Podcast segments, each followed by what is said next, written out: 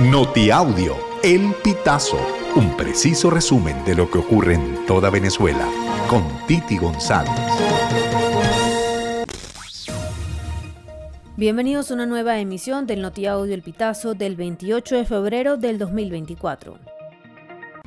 El presidente de la Asamblea Nacional, Jorge Rodríguez, informó este 28 de febrero que el documento con las propuestas para un cronograma electoral que fue redactado y será presentado al Consejo Nacional Electoral determinará la fecha de las elecciones presidenciales de Venezuela. Rodríguez dijo que se presentarán al Poder Electoral todas las propuestas de fechas acogidas en el acuerdo del cronograma. A su vez, anunció que la propuesta legislativa incluye todas las fechas por todos los grupos que participaron.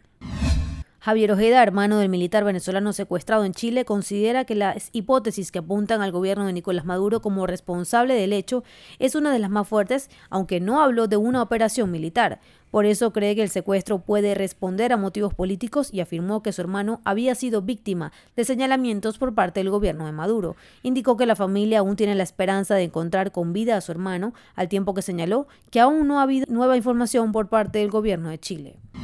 El comando de campaña de María Corina Machado ofreció declaraciones este 28 de febrero con las que destacaron el balance positivo de la reciente gira de la líder opositora y dieron tres líneas claves para afianzar la organización electoral. El dirigente de Convergencia, Viallo Pilieri, subrayó la importancia de tres líneas estratégicas, la Gran Alianza Nacional, la Red 600K y los comanditos. A pesar de todos los obstáculos por parte del oficialismo, nada de eso pudo impedir el éxito de esta gira, aseguró.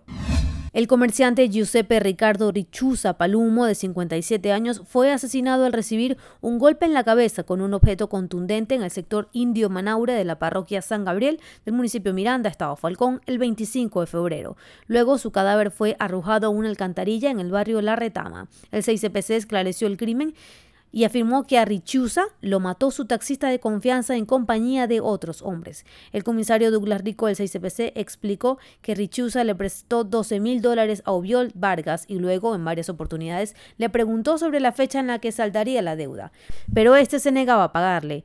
Para consumar el crimen del comerciante, Ovidio Vargas contrató a Ángel Gómez de 29 años, a quien le canceló 200 dólares para que lo ayudara. Gómez aún no ha sido capturado y está siendo buscado. Los venezolanos en Estados Unidos que ya están cobijados por el estatus de protección temporal TPS desde su designación en 2021 tienen que registrarse nuevamente para residir y trabajar otros 18 meses sin correr el riesgo de ser deportados a su país de origen. El periodo de registro comenzó el 10 de enero y se extenderá hasta el 10 de marzo, es decir, los venezolanos tienen 60 días para la reinscripción.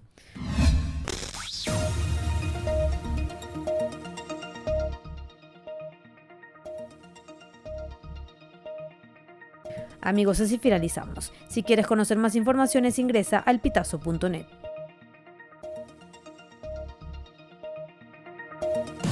Estas informaciones puedes ampliarlas en nuestra página web, elpitazo.net. También recibimos tus denuncias vía SMS o WhatsApp a través del 0414-230-2934.